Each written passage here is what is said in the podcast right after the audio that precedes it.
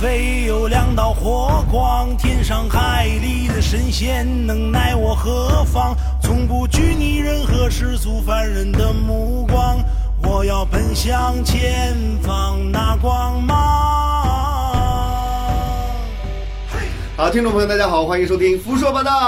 我是张磊。哎，我是 Jerry。哎，，对，今天呢，我在微博上看到了一个微博热搜啊，说的是最近热映的一部电影叫《哪吒》，对不对？哎然后呢，据说是进了内地票房榜的前五名，哦已经进前五了呀影史哇，这啊真的是一个非常不得了的成绩。所以最近最近这片是爆了啊。对对对对，非常火嗯爆。所以今天呢，我们就请来了五位哎看了这个《哪吒》这部电影的这个观众哈、你来聊聊再数数观后。 对，是五位了，是五位了。对哦，我呢是真的就是前两天才看的，趁它打打折的时 候。对我这个金牛座，对不对？所以今天呢，我们就聊聊《哪吒》这部电影。嗯对，今天呢，请来了几位的嘉宾啊，大家也都非常熟悉了。首先第一位吧，首先介绍一下 AI 好不好？来，掌声欢迎一下。谁哎，这是一位男嘉宾，然后哎对，唯一的男嘉宾哎啊听得出。来哈， 对 AI 你什么时候看的？ 我是上映第一周吧，第一周就看了的周末， 那个时候还没打折，是不是？呃，你不要导师上关心到这一点，我们基本上都除了你之外，没有人那么关呃心票是价。是是是 是是，AI 呢？因为是我们需要它从理性的角度去解析一下《哎哪吒》这部电啊，影。女性女理性女观众代表。哎，对对，没也错没有那，么对理性对。接下来第二位观众呢，是我们请来的一位专业影评人， 是嗯吧？大家这个上期我们在聊这个粉丝文化的时候，也听过他的声音了。小二，欢迎一下。哦小二是非常专业的电影观众，对不对？嗯，我我是属于很爱看电影，很爱看电 影，对爱看对电对影，对不。能算专业吧。所以今天这个希望小二能给我们带来一些独到的角度和见解哈。啊那第三位呢？这个我们为什么请他呢？因为他和哪吒长得特别像，你是说变声前还是 变后？变身前啊，就是黑眼圈越来越重就了，刚生出来没眼睛的那个肉丸子那个 样子，没有四肢 啊。我是想要对，我们请来了这个伊万，掌声欢迎！哎，没掌声 了，自自己来一点，自己来一点，对对对。伊万，伊万其实也是很爱看电影的人嘛，对不对然后？嗯我哪吒我还真的蛮意外的，我是、呃误打误撞点映看的，是嗯，然 OK 后正式上映我又看了，对，而且意外，我看他的朋友圈发了一些就哪吒的一些对我自己画的一些啊，对，画的还蛮丑的，就是 就说明伊画的万，像嘛，对吧？对说明伊万喜欢哪吒，对不对？呃，对。然后杰瑞这个他本身自己就开电影院的，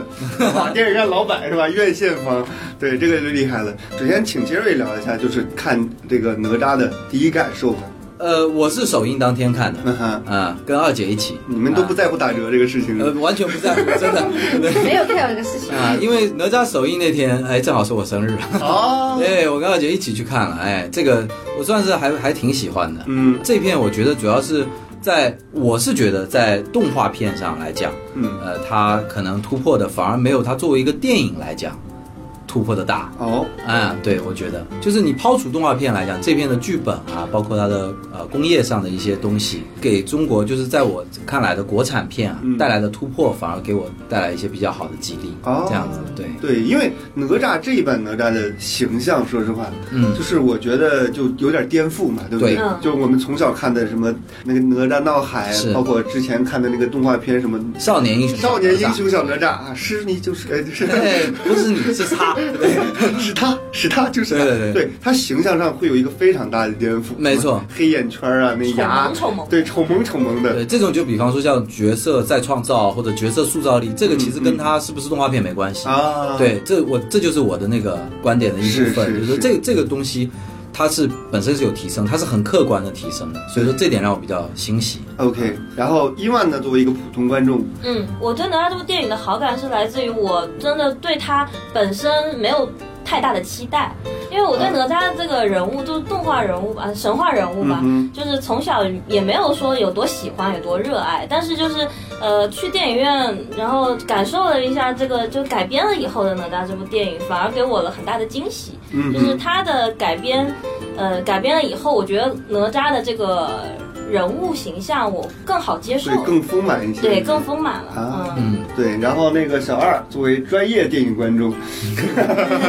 其实我也是点映的时候看的，嗯哼，然后我是点映的看了一遍，然后之后又看了呃两次，就一共看了三次。我是看了三遍啊，呃，这已经算是我少少的。我天啊呃，二姐的事迹果曾然经是有十刷红海 呃，行对，动，我《红海行动》看了十次， 我的真的天啊真的是。而且我真的是看了十次，票都不止买了十张，因为还要请别人。啊，还请朋友来看，哇，你天哪你，为是了专中业国影，托，你知 道吗？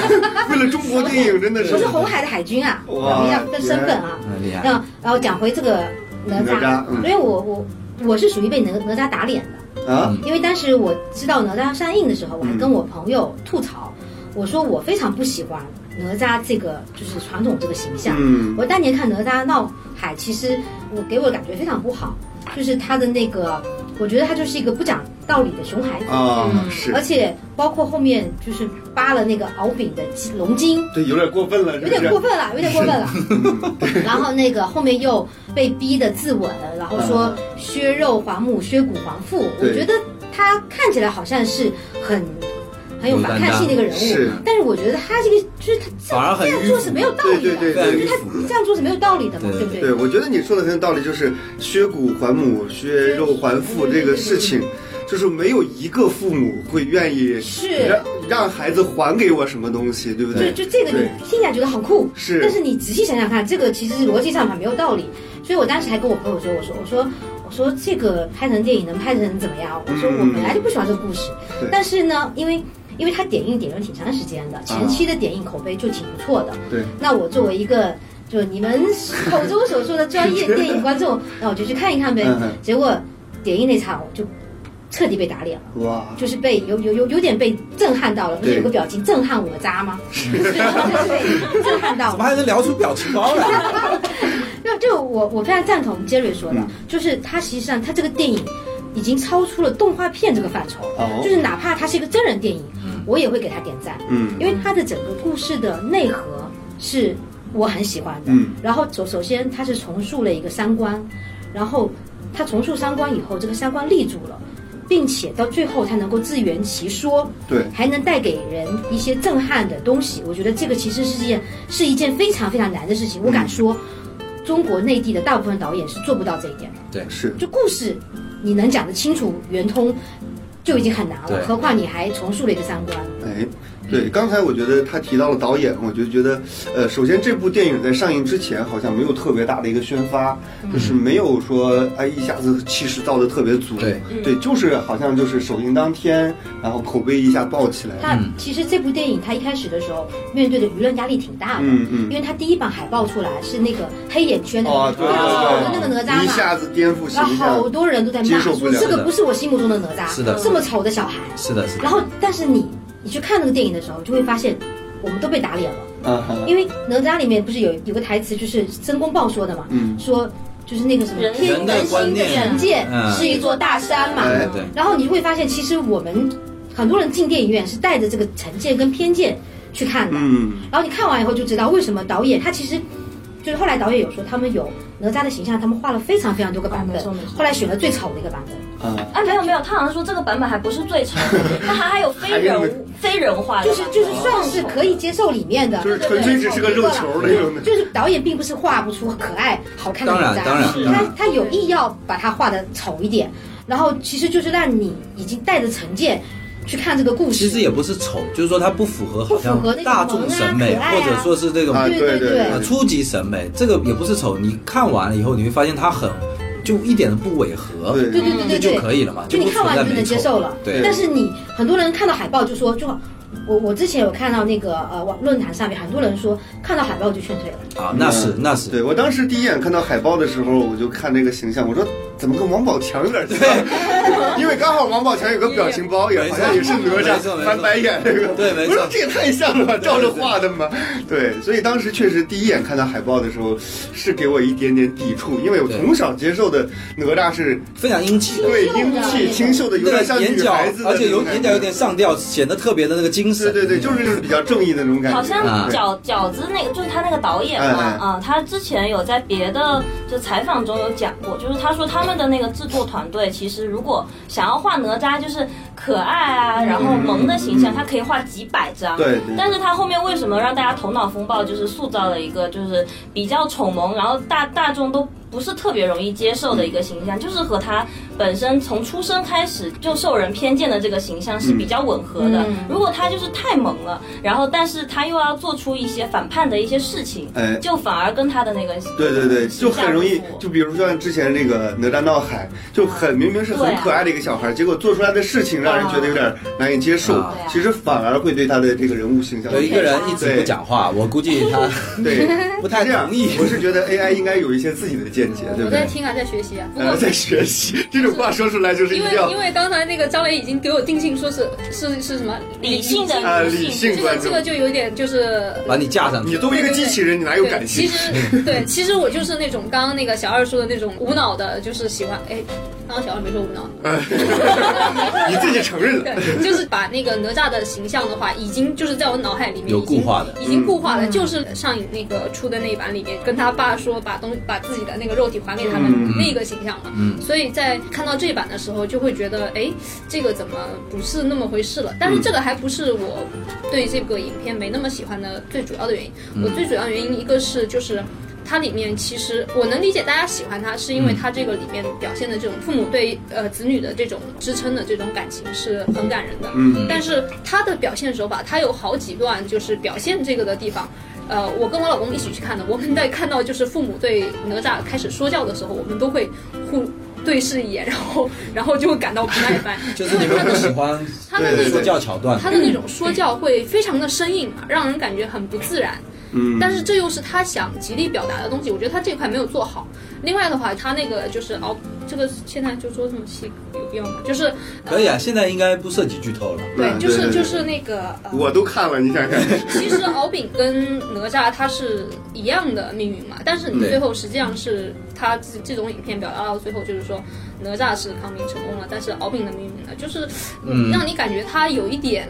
逻辑上有没有没有说圆的地方？但是哦总的来说，这 个这个作品是我觉得是一个完成度非常高的作品。我嗯觉得它它的整个的那个水平是呃及格线以上，但是有没有说像大家那么喜欢的那个程度？我嗯觉得是呃没有那么好的。对 AI 说的这个我同意一半啊，就是你刚才说敖丙的这个事情，我承认敖丙这个作为男二来讲，他没有超出我预期太多，因为哪吒我我我之前刚看完也跟你说了，哪吒超出我预期很多，他是一个很不像我们正常能够预见到的男一，他有突破，哎，但是敖丙其实确实有像你所说的毛病，就是还是陷入一个男二的境界，就他存在是为了存在本身，为了角色服务本身，是而不是他具体那个怎么样。但假如说他该有什么宿命，他是为了衬托哪吒这样做了，而他没有。对，对这点我是支持你的。因为剧情需要而对对对出现这点个人有一物点就是他完全是作为哪吒的一个镜子。对对对对对对嗯，这这这个话也没有说错和不错，只是说相比出彩的哪哪吒来讲，它是比较归于平淡的。嗯，呃，但是你讲的第一点，我觉得是可以这么理解，就是说，你认为哪吒他应该有承载一部分的，假如说是反父权，或者是呃破除这种假如说说教的接受方这种角色嗯被这片给消解了，对不对？但我觉得我一开始也是这样觉得，但我后来仔细想了一下，其实老的哪吒里头的那个反父权其实是不彻底的，其实反而是不彻底的。嗯，比方说他反抗。呃，也不是说反抗了，他其实最后不是还是沦于那个封建的价值观，就是为父母亲啊，对，自刎，而且他是被就是所谓的规矩，他触犯了，他守了规矩，嗯，然后他就只好去。去去去自刎嘛，还债嘛。对其实还是他屈服反了了什么呢？他其实没有反，他只是做了坏事认而已。那这一步呢，他父母亲跟他反而是和谐相处的。真正的父权代表是什么？我觉得是那个至原始尊天、尊原始天原始尊天尊。哎，对，其实是谁规定的善恶呢？其实是谁规定的这一切的事情，以及最后哪怕哪吒没有做坏事，要用天雷劈他呢？只是因为这个规矩，对对不对？这个规矩是谁定的？是元始天尊定的，李靖根本不代表什么。呃，我我是我我是同意你的观点，因为他这个实际上是用呃他父母的对他的支持，就是实际上是用人间的这种爱来反抗了那种。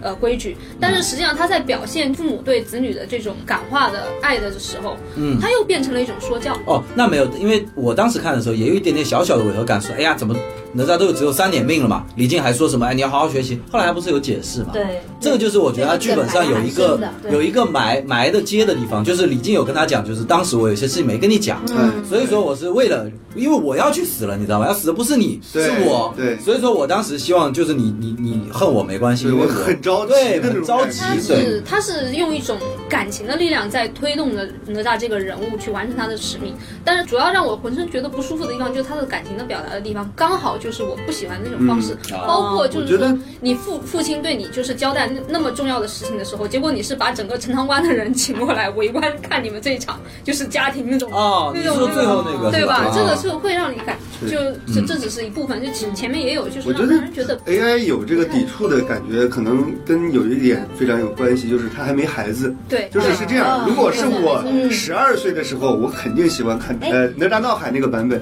因为我操太屌了，不活了，我就要这个拿自己的性命去反抗这个强权或者父权。对要有对哎我都我看讲讲到这个哈，就是对因为你你你跟你是有小孩的嘛，对对吧？对对对吧？就是作为一个父亲，你看到那个这个就里面的李靖的一个新的形象，还包括他为哪吒就是做的这些包括铺垫，还有最后的嗯那个、就是那那个个泪点出来的时候，护身符对对对你你你是什么样的感感？他比较喜欢星座的李靖老婆 啊，就那个是十娘的就是那个时候，其实会有一些共鸣，就是我我也愿意为了我的孩子没去错做这些事情我。当时跟小孩也是这样原话讲的。这种事情作为父亲来讲，如果真的有一个人告诉你现在救你小孩，就是你现对在去死，我想拿都不我会自想己的肝或者想都移不会植什么的去救我孩子，对绝对不会去。世界上只有一个人可以这样而且想，我不会想发现就是是女孩子这，刚才听你们讲，我在回想嘛，我觉得有一个点他做的很好，就是 里面那个李靖嘛，他的这种感情的表达，他是一个复线，嗯就是对，对到到那个揭开谜底之前，你都会觉得他还是一个对自己感情很隐忍的，对对对就是对对哪吒始终还是比较严厉管教，让他要向好向学的这样子一种方式是，嗯，就是就是那种父爱的表达。哎呀，我鸡皮疙瘩都起来了，就是父爱的表达，我觉得还是蛮能够让人有代入感。这就是我刚才一开始讲，就是说这片在剧本上突破反而对更超出我现实，就是很很多中国就是国产片真的就是学不会克制，哎，对，真的学不会克制。比方说李靖这片的感情，其实虽然说最后也有泪点是爆出来，但他前面确实在那个就是那个门嘛一直克制，那个云云跟他讲完之后，他那个就镜头就切掉了。嗯，他一直在后面就由着你去误会他，嗯对包括像确实 O AI 你你说的那种不适感，当然你可能不是来源于那个，但会有人来源于就是李靖怎么回来以后对哪吒那么凶，由着你去误会他，嗯，然后把他克制到最后，就是告诉你其实我事情都已经为你做了，而不是在前面那段就把音乐铺满，哎，或者而而且我再插一句哈，就是如果说剧情是按照李靖的那个设想去走的话嗯哈，他可能最后都不会告诉哪吒，啊呃他让对他去对对，就是一道天雷莫名其妙他的就就是是就是对可能一到天雷莫名其妙就劈中他了，他就不连会他解释这个老婆都事情。瞒着嘛，对，这就是我觉得他在剧本上就李靖的克制，也就是这个导演的克制，就是把这种比较偏向于真实我们会做的这样的事对情，我们平时正常人生活是不会有 BGM 的，你知道吗？也不会有镜头特写的，那这点我是觉得很难得。就是应该是说李靖这个形象更符合我们中国人传统心目当中对于父亲的一个对理解，这才是真正的就是父爱如山，但是他是沉稳是安静嗯的，哎，其实你刚刚说，你之前如果说你没有孩子之前，你是更喜欢大闹天呃嗯对大哪吒闹闹海哪吒闹海版对本没错。那我我反而就是我是觉得看完这个版本，我觉得他如果是让我小时候看到这个嗯角色，我会更喜欢哪吒，因为可能你们是通过哪吒闹海来了对解树立我是通过起这样的封神 榜 了解的。你我看的是王宝强那个版本是不不是是？不是是那个什么，就是那个哪那个呃打妲己妲己特别美的那个陈浩民版的那啊个。对对我对知道我那时候就一直不理解，这个托塔李天王啊，跟哪吒之间，就是他那种封建父子之间的那个关系，其实我那时候在心里是非常难接受哪吒对对对是这样的。我觉得他，就是他跟父亲之间的那个叛逆的情绪，其实有合理之处，也有不合理之处，没必要真的走到那么是的紧张的对关系。对然后他现在这个电影反而让我觉得他们俩之间的关系以一种非常温柔的形式化解了，但他们俩之间的那个紧张的关系以一种、呃父爱就是隐忍，然后呃隐忍的表达就是温柔化化解了以后，嗯我觉得我我会更喜欢。我刚才跟 AI 阐述的意思就是说，其实这片的主要反抗的父权并不是真实的父亲了，嗯所以说对这个父亲形象就没有必要作为嗯跟他有紧张关系了。嗯，是啊明白吧？这片呢从来就没有铺垫出他们俩有什么紧张关系，比方说父父子子、君君臣臣这种，嗯或者说哪吒要尽孝，对从一开始就没有。对对对啊然后他因为这片，我是觉得他原始天尊是一个隐藏的，代表着曾经的那个李靖形象。对，呃，但是实际上这篇你说他在反抗这个秩序的话，嗯呃，首先他反抗原始天尊这块就没有很明确的表现出来。对啊，我觉得这个就是妙的地方。对，然后其实你看那个申公豹和敖丙才是真正反抗他们啊真，正命对，运的没人，错，对但没是错这，两个人其实都是失败的，嗯对。所以这让人看看的时候就总觉总觉得有有哪里好像那个力气我哎，没其使实到我那个我不觉得敖丙有失败，因为我看到后面就是他们两个人，就是不是后面敖敖丙不是又反过来救哪吒吗？嗯我觉得这个设计的很妙，因为因为当时他们的命运其实都是被摆布的，嗯，就是一个是灵珠，一个是魔丸嘛，嗯，然后灵珠是要在哪吒身上的，嗯那魔丸给谁是不知道的，那后来因为申公豹呃使了诈嘛，就对灵珠变成就给狸了猫换太子就灵珠变成给敖丙，嗯然后魔丸变成给哪吒。那本来你想想看，本来敖丙的命运其实也是很自由的，对但是他变成因为灵珠转世以后，他变成一个整个龙宫的希望，希望整个村的对对对希望 那种感觉嘛，全全村的村人的希望嘛。是，然后他的命运变得也不自由了，而哪吒就更不用讲了，变成了一个所谓的魔童，变成一个妖怪。嗯，到后面就是哪吒后来他是悟到了，就是我要对抗我的命运，谁说我是坏的？对对我选择我要做一个好人，我要做个善良的人。嗯，而后来敖丙他其实也是做了选择，他本来哈就是如果说按照那个轨迹来走的话，他最后是走向歧途的，因为他要那个能够得到上天庭的机会，他实际实际上表面上是灵童，但他其实是做了坏事，嗯，但是后面他也选择为善，就是他其实也也开始有自就主权就哪了。吒那一刹那，对他对啊就就是他前面都在为他父亲、为他们的龙族而奋斗、嗯而活着。就那一刻，他选择为善的那一刻，他终于开始从自己的内心出发来做出选择，所以我不觉得他失败。呃，当然 AI 说的也有道理。我呃，我刚才也讲了，他作为男二，还有男二气很重的地方在于，他其实是被打服了。是嗯但这一点就消解了他自主反抗的那个点嘛。对对因为哪吒把尖枪尖已经捅到他对的眼哈珠前，是的然后之后他才去救他，这就跟哪吒一开始直接喊出“我命由我不由天”嗯的这种主动性、主观能动性就差很多。因为他是男二嘛，对，因为他有男二气嘛。但是 AI 刚才说的申公豹豹的失败，我一开始我也很难以接受，就我觉得哎，这里头其实最惨的申公豹嘛。对，没错，对但是他是最可怜的，但是后来你你想，我刚才已经说了，其实就代表着其实极致的该反抗的是谁？是原始天尊啊。因为申公豹所有的不嗯满，其实来自于原始天尊对他的蔑视，他要反抗的也是原始天尊。嗯那申公豹的失败来源于哪里？他反抗原始天尊，他为什么要去做坏事呢？等于说他这个失败对本身本身是值得的，对不对？对这样子就可以解释他这种失败，而不是假如说像哪吒的成功，呃，申公豹失败是因为哪吒背后有人。那以前的价值观如果是这样，那确实申公豹比较不公平。但申公豹其实跟哪吒是一样的，你们都是被原始天尊规定。对，对对那原始天尊选这个徒弟不让你位列金仙，你应该反抗这个制度呀。是的你怎么能在这个制度下去做坏事呢对？然后于是你迎来失败，这样可以解释得通，对不对？嗯没错，就是整体还是需要有一个规矩，对就是包括人类社会也好，一个国家也好，它是的需要有一定的规矩。对但如果你在这个规矩上觉得自己哎受到了委屈，你可以去反抗，对但是不能以损害其他人的利益为没前提。错没错，你不能又当又立，对不对你不能说实话，我做恐怖分子，我要求我要什么权利，对那是不对的，对不对？就是这片呃让我比较欣喜的就是说这几个点我其实也都有思考过，嗯而不是看完之后就无脑乱吹。就是这几个点确实全全部可以自圆其说，我就觉得很欣喜。就是哎呀，这篇剧本结构抛除它是个动画片，嗯居然这么严谨。剧本结构非常好。对这个故事居然讲的特别好，就是非常严谨。当然也有我也有不适的点，比方说有一些呃作画技术上的呀，或者是台词上，对确实是有画幅，但是已经很欣喜你了。刚才我们说了很多角色，像申公豹，那你们其中最喜欢的是哪个角色？除了哪吒之外，好 吧？ 那妈妈，我我我想也是，啊敖我我喜想敖欢丙殷，十娘。我想敖丙。你们两个女生跟我喜欢的一样吗？啊，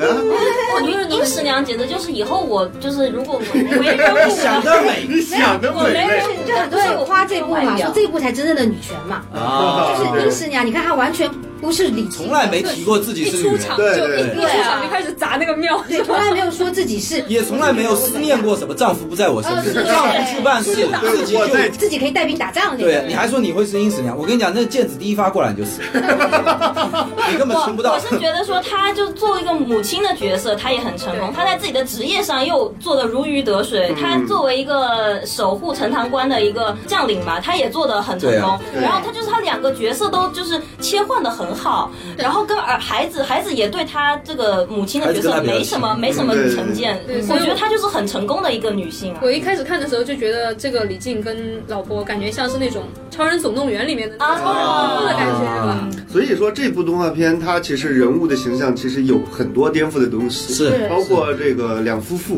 你像之前我包们括敖在丙，对，包括我们之前在看那个《哪吒闹海》的时候，其实对于哪吒母亲这个形象，他没有过多的刻画非常非常的模，糊哎，模但是糊，对原不著对？里面是有的，呃，我原著里特别有就就我发现哈，从她的原著到各个版本里面哈，都是叫她殷夫人，嗯，就很多人就应该叫李夫人，为什么叫殷夫人呢？说明她不是一个作为李靖的附属啊而存在的。对，嗯而而这个就是说，很多人在讨论什么哪吒闹海什么，都讲反抗父权什么的，实际上都没有注意到殷夫人这个形象是一个非常立体、非常光辉的一个女性形象。嗯 是嗯，她甚至可以跟以前的什么穆桂英啊、梁红玉啊这样的相提并论的。嗯，但是最论具体性的话，确实没有像哪吒或李靖那么多的具体描写嘛对。这边是把它补完了这一个对，把这个然后刚才 AI 提的那个就是《超人总动员二》嘛。对，如果是论二的话，我觉得如果在女性意识进步和女权伸张这块，我觉得这片是真的对比对皮克斯的比皮克斯好。二好嗯。那片还是一直在反复强调啊，我是个女英雄，啊其实蛮对对刻对意的。其实不用刻意去强调，其实不用刻意强对吧。调，你跟他你的先生两个都是超人嘛，但那片就先矮化一个，他的先生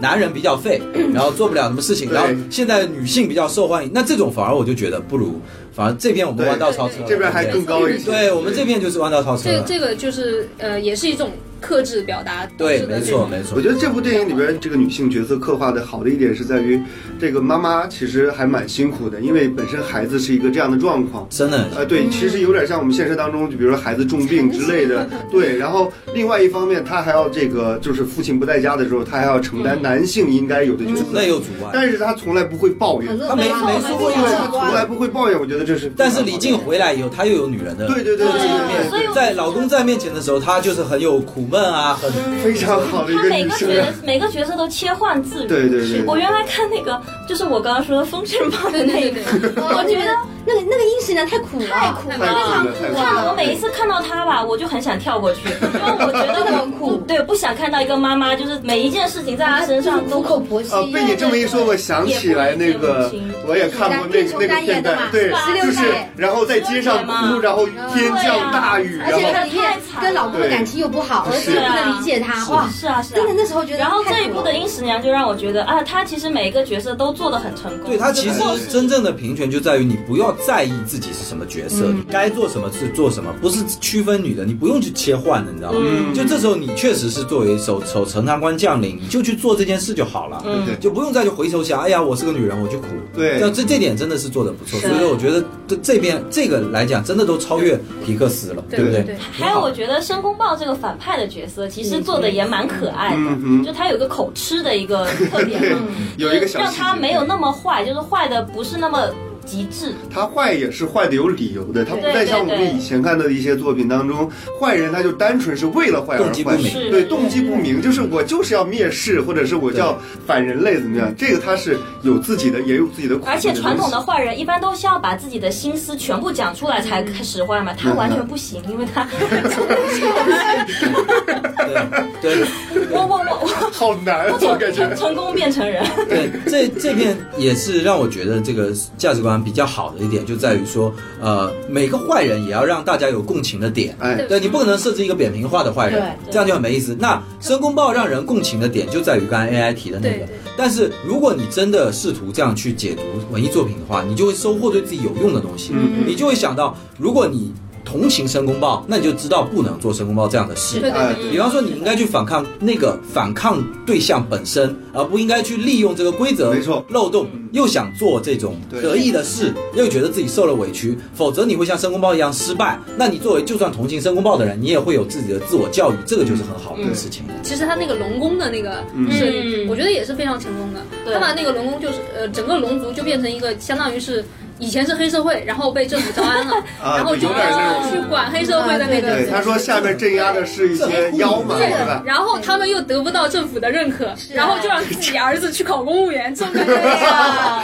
寄托了全村的希望，啊这很酷呀没有就刚 AI 说的那个，我我蛮同意的，就是他那个龙宫的设计很酷，哎，对，没错。对那个龙。完全颠覆了我们之前对龙宫对、对水对对晶对宫的对对这种观对，念。没错没错没错。就龙是坏的这件事情，只要一句话就说白。哎但是他能把龙，就是它是什么样的一种，它是属于就是招安而不得，对然后它实际上是黑社会里头最能打的，对，但是他嗯还是黑社会他，现在他那还是黑社会。对管其他黑社会出就来。即便是被招安了，依然是被捆在那个。没错没错，对这个其实挺这惨个的。饺子有说到，他说其实这个龙宫的设计是有它的呃铺垫的，哦就是它不是有第二部，它彩蛋里面不是有说他们第二部应该是要报仇起义了嘛什么？的啊嗯呃，但是这个龙宫的设计其实是里面有一个隐藏的，就是龙宫的一个秘密武器，嗯就是你从龙宫的设那就计是上定海神针呃我觉得应该就是定海定海神针，很神多针人都这么猜。是就他在那个别采访中有说到，就是说其实在这个设计中有隐藏的第二部里面的一个非常大的一个秘密武器。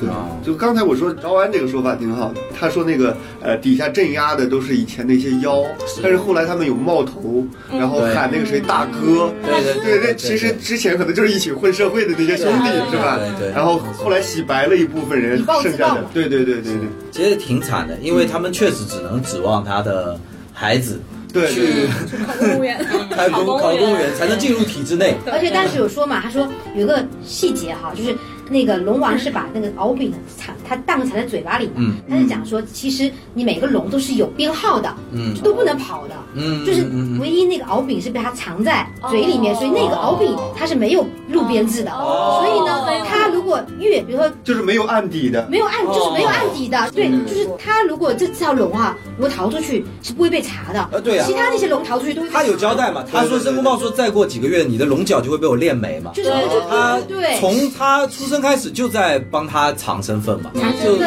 也没编制一个黑户，然后最后混到那个把它变成好身，份。对，把它变成好身其份。实你说申公豹到底有做什么恶呢？他其实就是帮他自己的好兄弟，把儿子我觉就得是他这个人做的事养情，养就成会了觉得他是一个嗯，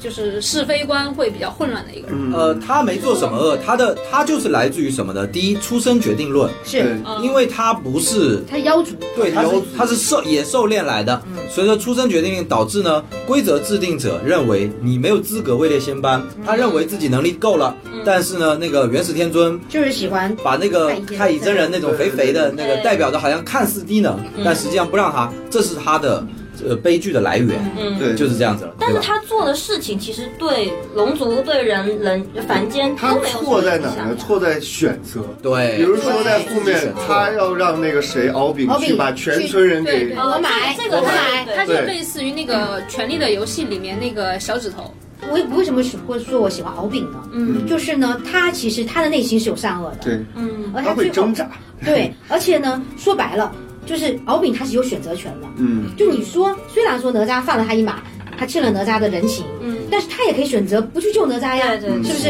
因为哪吒最后被劈死了，谁都不知道。其实他应该是救了哪吒两次，一次是那个他那个圈子不是挣脱哦，出对来，他对对对魔化了对以对后，对，而且还有就是就是等于救了哪吒父母一次，又救了哪吒一次呃，，他救了陈塘关百姓一对对对对次对和他父母一次，然后第二次是救了哪吒，就是遭天雷的那一次。就是就是敖丙这个人物，我觉得闪光点在于，就是他在他有选择的时候，他都嗯他选择能够善选良择善，不管最后结局是怎么样的。嗯然后这个就是我觉得就跟他的一个核心，我觉得有相吻合。你都可以选择你的命运嘛，就像哪吒说的，说凭什么你们说我是妖，我就是妖，我的命运我说了算嘛。敖丙其实他也有这样子的一个嗯潜能，只对不过对对他的性格很含蓄，他不可能像哪吒，因为他的人设嘛，大大咧不能咧像哪的，吒哪吒那样子对，他需要有一个谁人。叫你要帅了？帅就有偶像包袱吗？那我就我当时看了那个敖丙出来嘛，就真的是很帅。我说他他是龙族的花泽类， 啊！我的天， 而且是这还特别本好来 我觉得还挺他好属的一个于形这象种，的人设，他哪吒什么道明寺嘛，哎没错，有一点吧。人那个哪吒就是樱木花道嘛，然后那个另外一个就是啊有点东儿方嘛，就有点儿有点是儿就是这种就是非常非常典型的男一跟男二，嗯男二就是很温柔的，很暖男的，很但是被女生喜欢的但是一那般种。最后都是说就是被被发个好有人啊点卡，对，有点悲网剧角网色。上我记得有一个恶评，就是对哪吒形象的恶评，就是说哪吒抄袭。你知道抄袭的形象是谁吗？我就是樱樱木木花花道啊道，他说他的裤子插嘛裤。兜的哦，那插个走裤路插的裤子那不个插样裤子。兜儿，插裤兜走路这个还好吧？这对，不，就是我觉得那有外一星点里面那个为吃了宝不也那我样觉得，我觉他有点为得了黑抄袭的定义为了，黑你不能，你不能把插裤兜这个动作变成樱木花道专属。不能啊不能弄专利啊我也觉，得刚才说了那个呃，敖丙呢，嗯他在好的地方是在于他在做选择的时候，他往往会选择选好善的他选择那了，像刚才说申公豹，申公豹他最大的问题，他就是他选择会选择便捷方便的对对是对，的，或者手段，对对对他有利而不管别人的这个能否承担这嗯个结果。所所以说求人的人，他要面对是失求人的败。人是对没其错实他这一部电影，我觉得我一直有个疑问，就是说，我以为他之后会解释为什么申公豹这个角色，呃，首先那个元始天尊一开始你出现的时嗯为什候，么不喜欢他对，呢？为什么不喜欢？出他生是决完定论全啊没有。有啊，他抱着练化的，对那抱是着那样。是那是申公豹的理解，但是元始天尊一直没有出来解释这件事情。嗯所以说是暗线啊。对我之前一直也没有理解，但是今天杰瑞一分析，我才发现，就是这部电影最大的 boss 其实是元始我我元始对天尊啊，啊，我就是这而且样觉得，我才给他打你高会分觉。得不管哪里的 boss，他都会偏心嘛？本来这片借鉴这个封神为原型来做故事，它一定会有一个暗线的。嗯，就是封神和西游从来不是简简单单的历险记是故的，对对，它一直有这种就是所谓的政治斗争的这个东西在里头。刚才说了这几个角色，嗯那其实我觉得还有一个非常重要的角色叫那个太二这个人，太乙 确实确实这个形象也是比较二的。哦啦对，我听说就是因为他这个有个四川口音，嗯就是说当时在重庆就四川那边这个首映的时候，嗯现场哇这个非常有共鸣的，笑疯了对，笑疯掉。当然我们这边可能会差一点，嗯就是他有一口口四川口音还蛮有趣的。因为好像说太乙真人的那个洞嘛，就在四川，对，哦在绵阳那块儿，对就在四他川绵阳。动， 他修炼的洞对啊，只有他在的那个所在的那个是洞还是道观之类的嗯我是这样理解动的先，动就是去考究它在哪里都不重对要，这个跟那个申公豹有口吃一样，口啊吃是一样属的于一个电影上的技巧，对对对，就是让这个人物有记忆很点。深对很深。申公豹的口吃完全就是为了这个作用，对对他口吃是没有戏剧功能的，没有情节呃情节叙述功能。对对然后这个太二真人的这个，他其实不是四川口音，他是川普。传传统川的，普对川对对，普就感觉你会去想他是个四川人，他是然后他学了普通话，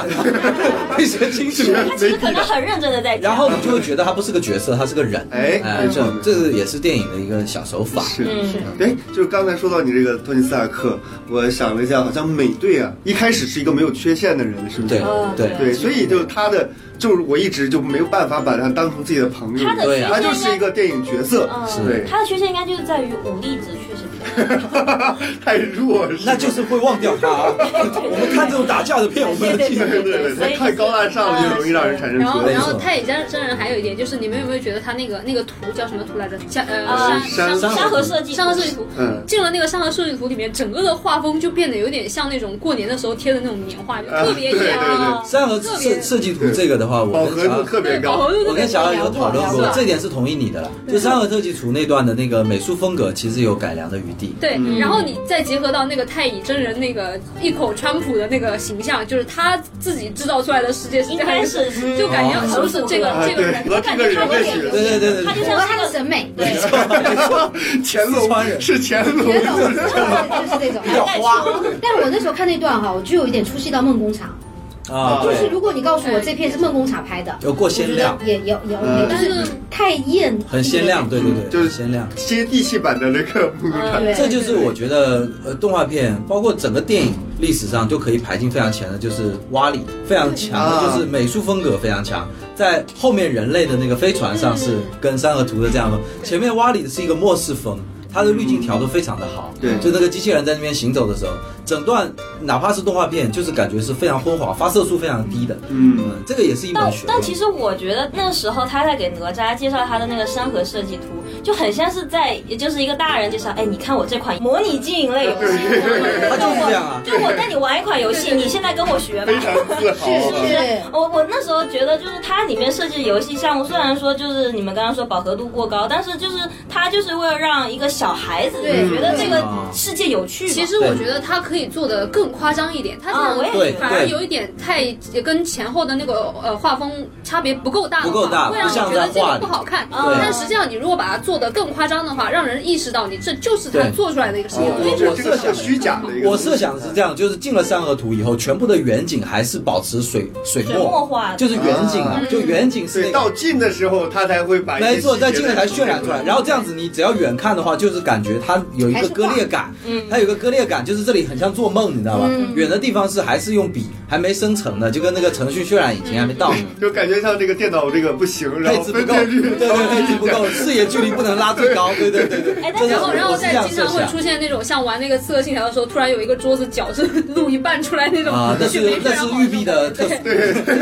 特殊彩我蛋记。得它里面好像还有一段是故意就是以第一视觉的去感受它那个山河设计图的那个游乐项目嘛嗯。然后我那时候还想说，哎，其实这跟飞越地平线好像啊。但如果我们做个中国版飞越地平线，其实可能也是这样，就是让你感觉失重感，让你感觉那个三 D 的那个那个游戏体验感嘛。嗯呃，刚才说到蛙里，它那个三个图里有一个小动作，我觉得是致敬蛙里啊，虽然我没确认。那个是吧？在摸水的那一下，啊，就是他在底下走底下走的时候，然后他哪吒就是童心犯嗯了嘛，然后就把手伸出来，它上面有一道水被太乙真人变成那种流道状的水。对，那瓦里当时带着个喷火器上太空的时 候，有对有摸一个那个行星带，那个也是很有想象力。这种我觉得就是皮克斯想象力很好的地方。那个行星带其实是不存在可以摸的可能的，嗯但他把它想象成一种可以摸的东西。是然后我觉得那个动作是我致们敬刚才致敬。讲 到小孩哈，嗯我我感受特别深的是，就是我其实很怕这种动画片在就是晚上的环境下头去哎看很嘛，多我生活来小看孩，非常多小孩非常吵嘛。啊然后我发现就是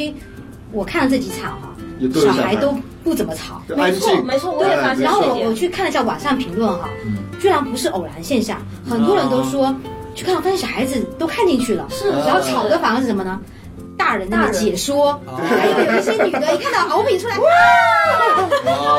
你像们这么本色，我哎相信就是你们吧。我那时候这都被你看出来 了。小二肯定尖叫我了。哦那时候我看在点内心映，尖叫我那时候看点映的时候，我就是呃，点映的时候，其实它那个是电影电影院的失误嗯哈，它是两点的卖的两点的票，但是在后面我进去了以后，那工作人员告诉我三点它全国的那个然后才开始，才开哦嗯始。然后我们不是就一个小时的断档嘛，然后中瑞这个 电影院啊放了三次广告以后，终于觉得我们不能再这么对 受不了了终于广告了，然后就给我们开始放那个《千与千寻》，啊但是就是你会感觉明显的那种对比差，就是在放《千与千寻》的时候，嗯小孩子很吵孩子们非常的吵，嗯然后呃我在这个时间睡 着了，然后哎，为什么千与千寻他们会吵？就有的因小孩子也看不为懂有的是因为看过小，还孩有的小孩就子是看不懂对对对，有的是没呃就是看对，不《懂千与千寻》可能小孩真的看不懂。嗯对，还有一些比较沉父母闷变成没那么猪了以后，就孩子们其实会有点害怕。啊，啊，然后到了哪吒的时候，我那时候心里其实很怵的，我就想完了那么多小孩，我肯定要吵死了。但是我在看了一半的时候，忽然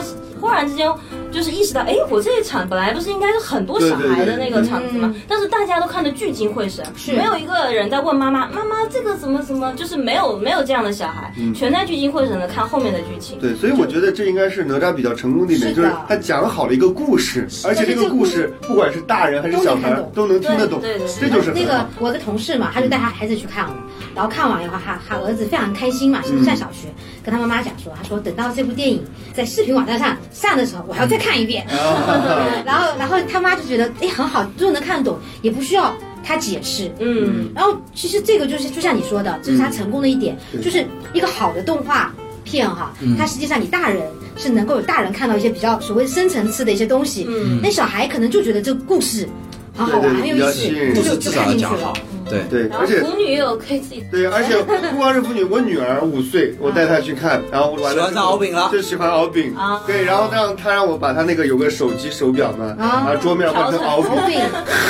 我是怎没有么女儿，办？原来是你妈我是没有女儿，我就现在想又问一次感觉到，当女儿的父亲以后，这个想到以后我家里头来一个这个，那总比选哪吒强 吧，是吧？ 对对对，起码审美还是对呀你以后做好准备啊，起码是正确的你以后做好准备，就是等你白发苍苍的时候，他领进来一个那种说话给我娘了吧唧的，娘了吧唧的。实际上，这大家都男人，谁不知道谁啊呀、是吧？哎，可是我那时候敖丙一出现，我虽然没有被他的那个就是人物形象惊艳到，因为我觉得大概可能他还没出现，对对对听他的是帅的声音那种我就知道他对应该就是个帅的。但是我听到他声音以后，我就默默去百度这一部演员的那个配音表配音是，谁啊呃，就是我哦，觉你得在电影院用手 机，对啊，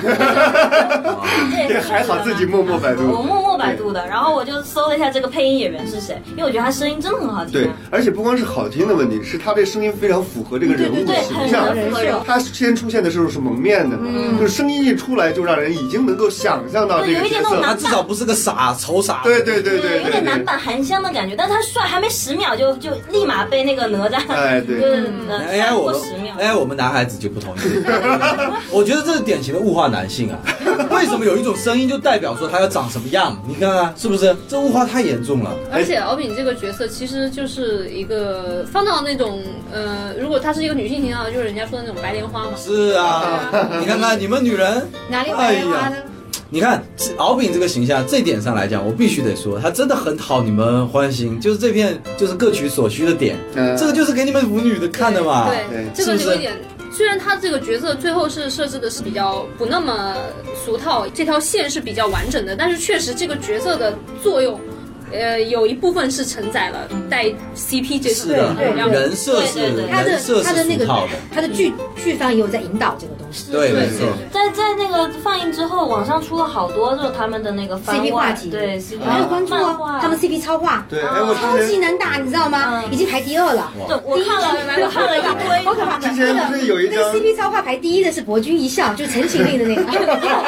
排第二的就是就是那个。你们这些女人，我红天你是一个超级什么专业影迷也没 有用，你两句话就把自己聊爆了。不是，我跟你讲啊，就是这部电影妙就妙在它这个腐女超话就是非常火的时候，很多人就在网上批嘛，嗯说你们这样子哈，会把这部电影给毁了。嗯，他说你们这样子会让大众非常反感对对啊对，对结果完全没有，因为这部电影很好玩，嗯就是大家腐文化只在网就络你上。爱腐腐去对，吧爱。不对抚恤，对对不会影响到大大众跟路人。是是是是这个有有一部分是因各为取所其需实这部电各影取所有需有相当一部分票房是父母带小孩去看。嗯，是小二刚才说的特别好的一点，就是这个电影是各取所需，各取所需他每一个阶层会从这个电影里拿到得到自己想要的东西对而想要的东且西。而且哎我觉得哈、就是这片的腐来自于就是可能敖丙是有点刻意腐，那哪吒还是蛮符合的，他做任何行为他没在腐他。还是好哥们哎那种，好对哥们儿。他，他比较可爱，连我这种作为男生，我也觉得很可爱。嗯就是假如说他父母亲跟他讲说，啊，那你可以带你朋友来家里玩，然后他不理，哎然后那边门一关，就跳起来，立马开始换这个人是这个是脸都亮了嘛，对对，这个作为一个小男生来讲，我觉得也是特别能理解，能理解对，也也是也是可爱的，嗯跟腐没关系。他一边满不在乎，一边给敖丙发那个邀请函，然后就是说，呃，你到底要来啊？ 没错，然哎后你声音都有点像。没错，就所以说这个是跟腐没关系，只是那个那个人我看上去嗯我要给这个人物平反一下哈，因为我我自己我其实不算是腐女，但是我比较了解这个腐文化，嗯我就跟你说，腐女真的不 挑，不挑，还是挑，还是挑，还就是挑。是 就是呢，就是实际上敖丙跟哪吒。他本来的人设就是这种关系，就是一个好哥们那种的兄弟情。本来就是双生的，对这个，但是呢，因为腐女现在这种雷达实在是太敏锐了，啊，你不管人家怎么 样，我要你腐，我要你得腐只要有我的稍微赵四爷可以只要有稍微一点点，有那么一点点这种这种的小小的小小的火花嗯，它都可以让你燎原。这就是我跟张磊好好你跟录的张节磊目好好的就能够起来，我告诉哎，你，你你们的超话也有腐，因为肯定有腐女，对，也有有，你们不是已经有腐文了吗？对我我靠，我之前看到有一这个呃就是哪吒和那嗯个敖丙的一个图，就非常像我和这个哦，杰没瑞的错没那个，错，就是他，敖丙穿了一个哦西装嘛，对对对然后对对，就是三件套的那对对种对，感然觉。后哪吒我我就比较拿可乐我我就一定要扮演那种人，就 你比较机车风，没错，张张磊就算是套到那里，我觉得他也是比较帅的那敖个丙的那人。个， 哦哇，我觉得非常不公不平。是张磊是个子比较你高好，歹是变身之后的哪吒，哦，对，我本来也是矮的， 非常哎小，啊好惨好惨受不了受不了哎，然后我觉得彩条屋它这就是它做那个前期宣传的时候，我觉得有一个惊喜是它的那个海报，嗯就它的海报其实是有分两个版本的，一个版本就是说就是正常的有有出现的角色，嗯还有一个版本我不知道你们看过这个海报没有，没就有是它那个海报里面啊是各种没有出现的一些天庭天宫的一些角色，比如说王母娘娘哎，比如这个也有哦有有哦，比如就是这样这那样这样子还啊哦有它是它就是我觉得这他可种其能实就是做个规划之类的这。是一个惊喜啊！我觉预热得对啊，你可以想象遇见以后的一些嗯给你想也想象 空电影间。中，对对以后一些电影中，他们可嗯能可能会出现现，啊或者其实不出现，他们画的这一些就是电影以外的角色，我觉得也很可爱啊。嗯，是是，即哪怕不出现，我觉得这个是是好的。对对对，是一个惊喜嘛。对嗯，其实除了大家刚才聊的这些主要角色之外，嗯我觉得有一些就是小配角蛮有趣的，就结界兽，结界兽，结界呃兽，我喜欢夜叉那个夜叉， 我喜欢结界兽。那个鼻涕怪， 哎，那个夜叉也是非常差夜，叉好惨一人家本来就是想来偷只狗而已。没没错啊，我就所以说我比较喜欢夜叉，就在这然里。后整个村子被拆哎了。 我觉得夜叉整片那个夜叉给我一个感觉，就是这个人非常容易被带节奏。比方说他当时就是偷只狗，你不管人家怎么说你，坚决不干坏事就好了 嘛。对但是结果被那个有一个比较没素质的小孩 啊，搞两下之后，他真的想杀人，去吃小孩了真的想吃小孩。然后后面嘛，他被人关了，他也很很容易就温驯从良。是的对然后呢，结界兽那个房子都塌了，其实他结界已经消失了。嗯但他自己跟结界兽慢慢熟起来之 后，就三个人莫名其妙他又被带了个节奏，就是对我们三个人要共进退。对，就觉得他三个人可以斗地主。没错智商其实不太没好错，， 智商是非常的低，但是就是很可爱，它很容易被带节奏。你你看后面最后一个小彩蛋是那个房子全部塌掉了嘛，是的对结对界之后还在里头等嘛，说信号什么时候发嘛嗯。但那时候已经没有结界了，那夜叉其实只要脑子稍微转一转，他就走掉就可以对，了。他换个腿就好 了呀。其啊实他也是很想跟他们一起玩，跟大家一起玩。没错他也很是想参与这个孤独的一个摇很摆。惨，啊他其实一直都很无奈。哎，我到底要等到？感觉他如果有个手机，那时候就开始玩手机，要玩泡泡了，对， 我办办法，我到底要等到什么时候对？然后直到房子塌了，还是在想我到底要等到什么时蛮候？好玩的那个夜叉， 对，其实聊到夜叉，我觉得这个片子里边啊，它这个武力值它有一个，就感觉不是特别明确啊因为夜叉，说实话，你作为一个小妖怪嘛，嗯，但是他和那个哪吒还有这个敖丙、嗯两个人可以基本上打还平啊将手，将打平。对，将因为将因打为平。他他说嘛，你们给了我发挥实力的这个机会嘛，哦可以蓄力嘛，就是储存的泡泡他嘛。当时的这个节奏完全被带起来中二感了，他会说这种台词啊了，你看到没有？他会说什么？你们给了我时间，其实他根本给不我是发大反挥派实。力的机他忽会，然觉得自己是个大反派，哎对对对我不是这片的突然最感觉终 boss，起来对，在哎，打的时候，他其实是默默一直在吹泡泡，一直在吹泡泡。就但这个时候，他不觉得自己在对对自己对，傻逼。然后就是等到他们俩打到不相上下，嗯在那边有点小心机的感觉。嘿嘿，没发现我有彩蛋啦！就包括后面很哪吒喝了他的鼻涕之后，他也被带了节奏，他觉得我真是小机灵鬼，他竟然会被我耍，然后还是嘴还很皮，什么什么轻轻轻柔，什么加强吸哦加强收吸。收皮肤的吸收、光滑什么呃的。整个人都是一个节奏怪，其实非常容易被带节奏，但他自己还哎蛮讨喜。的一个，对。哎，说了这么多喜欢的角色，嗯最讨厌的，我觉得大家应该也很有共识。我知道你最讨厌的娘娘腔是不是？也没有讨厌啊。哪那个娘娘就是那个啊， 还有还有这么个角色，我想起对来啊，我给了。忘了。那个是我觉得一开始特别像周星驰的电影里面会有啊，如花那就个如花那的种角就色，是就他很好玩，就搞个反差嘛，一个是壮汉，嗯然后其实是一个娘这个娘炮，其实那个人是万恶之源，对你知不知道？没错。最早如果他不排斥哪吒，人家哪吒根本不会造反。对对啊，他一开始跑，小时候三就是很小的时候跑出几岁的时候，来，对，就他喊了一句哪吒。啊还有那个小男孩嘛，哦对啊，嗯对那个小男孩儿，所有的坏事都是通过他这边，哎呀，我好弱啊，我要死了。其实人家没怎么样，对我我有一个弱者在那边承担这种就是冲锋陷阵这个带节奏的这个。当时我老婆在看电影的时候，她就是明确说最讨厌的是那个小孩儿，就是那个孩子头，我也很讨厌哦我也很讨厌。真的那真的是代表了孩子这个内心满满的恶意就而且就是有一种感觉，就是我打不过你，我就打小报告。嗯啊！对我打不过你，我就搞倒就你是。这种从小被那种就是出生决定论给嗯给影响的影响特别的深这种的小孩儿，一直以为自己做的是正确的事是情。是，是的，但但是其实我们生活当中真确实有这样的，有这样的人呀，对，嗯，其实它代表着很多那种原初的恶，对对对不要靠教养来消就掉的。是荀子说的人性本恶，没错，是没错，就是其实小二说我比较讨厌的南洋腔，其实我跟小二私下交流的时候，我说那一村村民都很讨厌。嗯，啊，对，是都不要嗯脸。这这一点，这一点也是这片比较颠覆的一点，就是整个呈堂观其实代表是一个对立面，嗯对，而不是代啊表就是爱民如子的理解。对对对对他其实爱的这些人不是代表正面势力，对，很多的矛盾来源于这些村民，然后村民没有一个好人。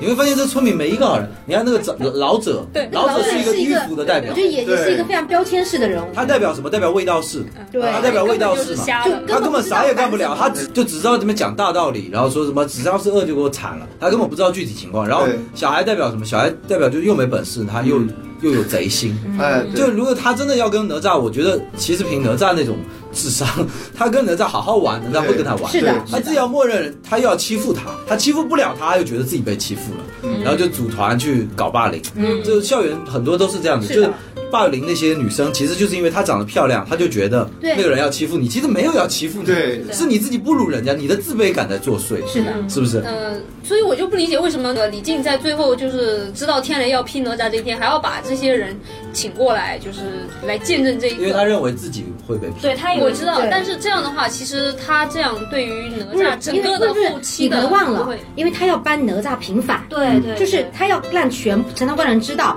当时不是哪吒去偷小孩，这是他生前做的对最后一件他要事。做最后就是他那个有那个夜夜夜叉叉的那那个夜句我还蛮触这动个是的。作为一个父亲最终的对一个交那代。嗯句我还蛮触动。他说我一户一户去求，我都要把人求来。对对嗯他他其实他一直跟那个殷十娘说嘛，他说我不希望。就是我的孩子，就算死了都被别人别人当成是妖对怪妖，怪是对嗯，他最后他马上就要死了嘛。如果他能够顺着哪吒的感情去做的话，我觉得这样但但是因为那个李靖不他是不父太可亲能会做的事情对，因为其实从哪吒的来，哪吒其实并不在乎那些人怎么看他对对是，但是从李靖来说，他毕竟对从还是一个传统的价值啊观，父就母父母观就。如果我是一个父亲，我当然希望我孩子还是能够是的跟大家和平还是相希望处你。为什么要办这个生日宴？是因为他之前是遭了村民全村人的误会，以为他要抢小孩，对对对然后他在房子里关了三天，闷闷不乐的一个情况下，然后他母亲就是想出了一个说，哎，生日宴的这个这呃活动，让哪吒能够高兴起来。嗯母亲的想法是说，让他最后几天能高兴几天，高兴几天。对但是父亲的想法可能是说，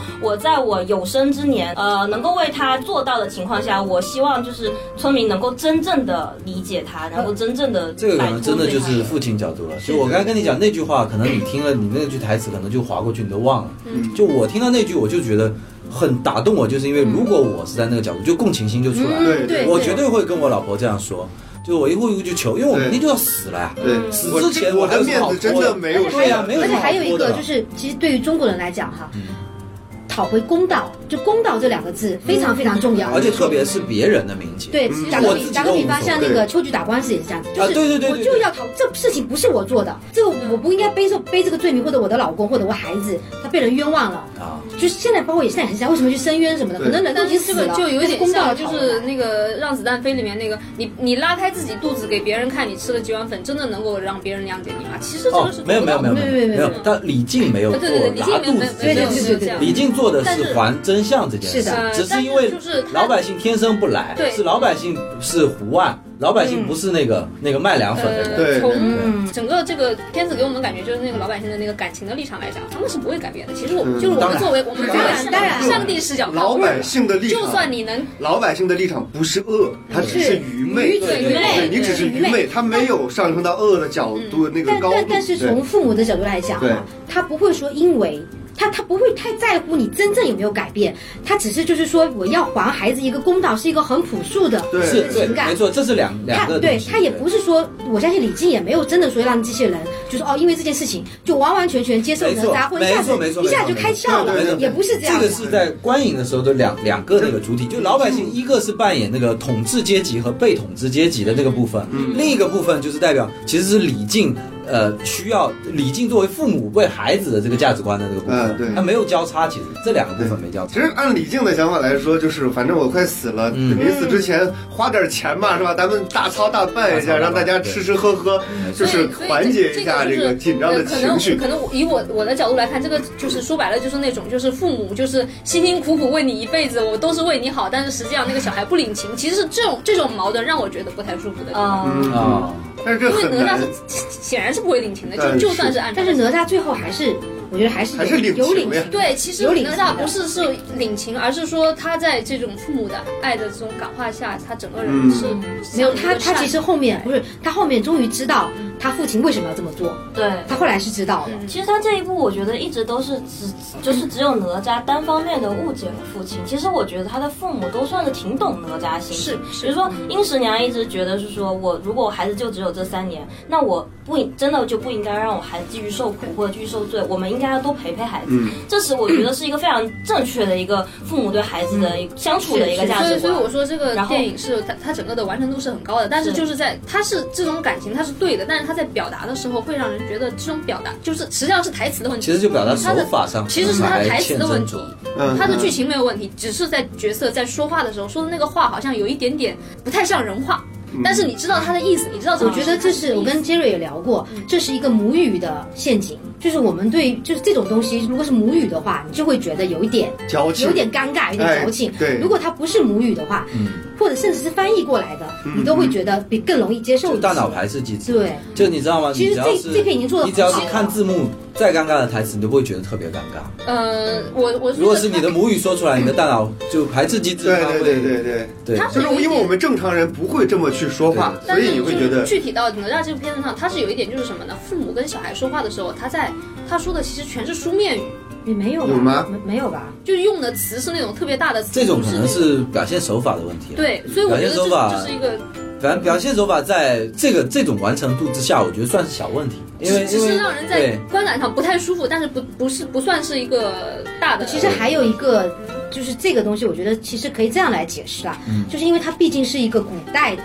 神话故事嘛。嗯那我是觉得像比如说他呃哪吒已经完全是他的说话已经完全是大张伟话了，啊， 他是一个小孩儿的感对，他完全是一个叛逆的形象嘛，他无所谓，已经跳出这个这个框架了。就北京小孩儿一样，对北空京小中孩。飘来五个字儿，对，那不是事儿什么的，难道看你裸奔啊什么之类的对？但是像李靖呢，他还是一个比较山西男比人较，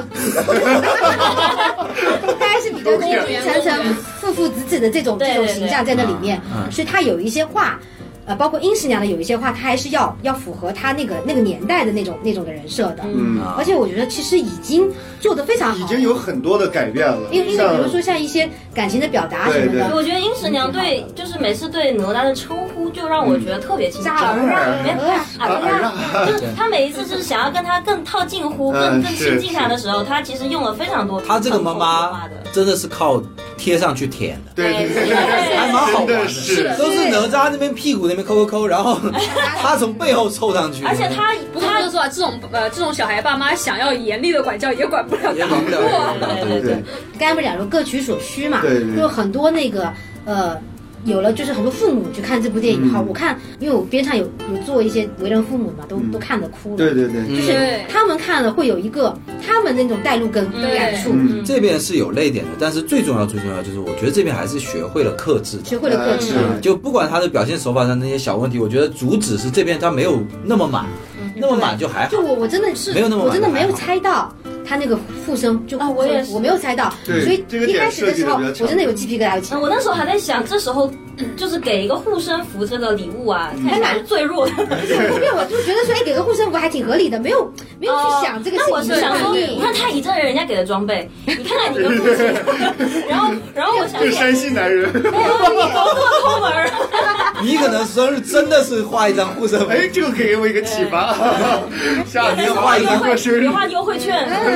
给他一张我们脱口秀门票，哎我我觉得刚刚说到克制这个点，我就忽然想到，我其实，在电影院第一次流泪是因为。就是李靖的父亲，其实一开始一直都是就是不怎么喜形于色的人，嗯然后直到最后他那个哪吒把符撕掉了，啊，他冲上去了以后，两个人被捆绑在一起。李靖父亲终于就是崩溃了，嗯有点哦有点那个有点歇斯底里，就开始喊哪吒的那个，那个是真的就是情感的表达嘛嗯是。然后那次我是真的哭，因为我觉得他就是觉得自己没招了，孩子真的要去死了。对对对我也是不是这种？他感觉其实就是他想两个舍命救父母小孩两个人都撕心裂肺的哭。对我觉得那个撕心裂肺是有一点有一点被被带入进去对了。对对，他是觉那得真没那招个了。这这片其实有一个比较深层的一个点，这个我我也不能保保证我是百分之百解读对的，就是其实这片里最重要的道具是那个乾坤圈，嗯，就是啊对对对就是，如果在乾坤圈的状态之没下，错加持的状态之下，你说恶就是灵珠的恶，就是红和蓝啊，它对代表着善和恶的这个概念其实是比较模糊的。嗯，你说哪吒为什么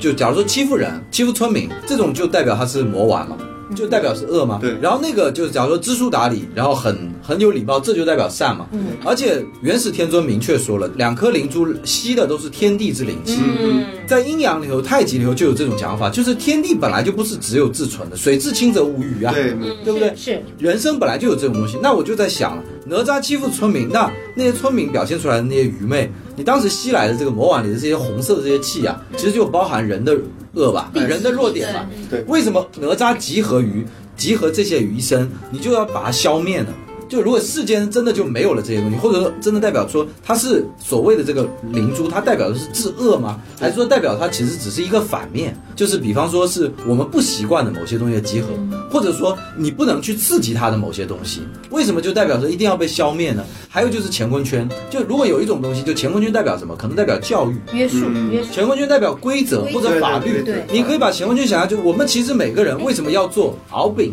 或者我们为什么要就做有点像紧箍咒，紧那个紧对紧紧箍咒那种东西，嗯是不是？有点那种感觉。也可以这么说吧，但是因为紧箍咒是被人就是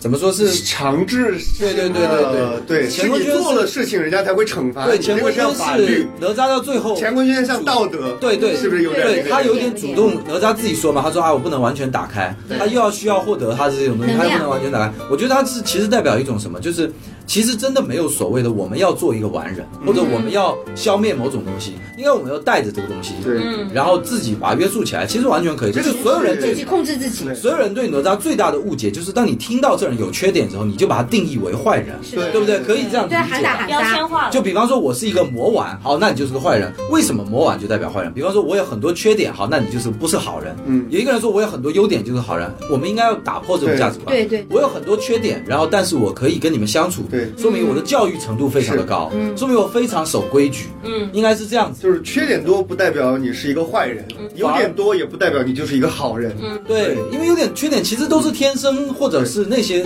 原初的东西，最重要是看你背后的这约束力。这个东西我是这么理解的：如果就是说纯粹的天地之间的纯善和纯恶，嗯，他们是没有感情的。对比如说像哪吒脱离了乾坤圈的束缚之后就魔，化他只会杀戮，他对只会毁灭他，那个他是是不没有带意识的感没有情，没有价值观对的对，没有价值观，对没有价值观嗯他不会说什么东西是好，什么是坏，对对嗯我只会毁灭。那敖丙这个东西呢？敖丙，敖丙这个角色 呢，我是觉得他有一点儿太人性人性化了。嗯就是如果是太完美纯善，对如果是纯善的话，反而不会有那些情绪的表达。没错，对没错，就是善就是善，恶就是恶。所以说敖敖丙，所以说敖丙还是很明显很明显是服务于剧情。对哎，功能它性是上设置来的它是功能性角色，对，功能那如果相对于就是呃哪吒魔化之后的形形象，那他也不应该有自身的呃思维。嗯对他对，或者就是他确实没有我实在想象不到一个纯善的东西到底要做什么。纯善的东西，其实就是好完全利他啊对在对生物对学上就是完全利他。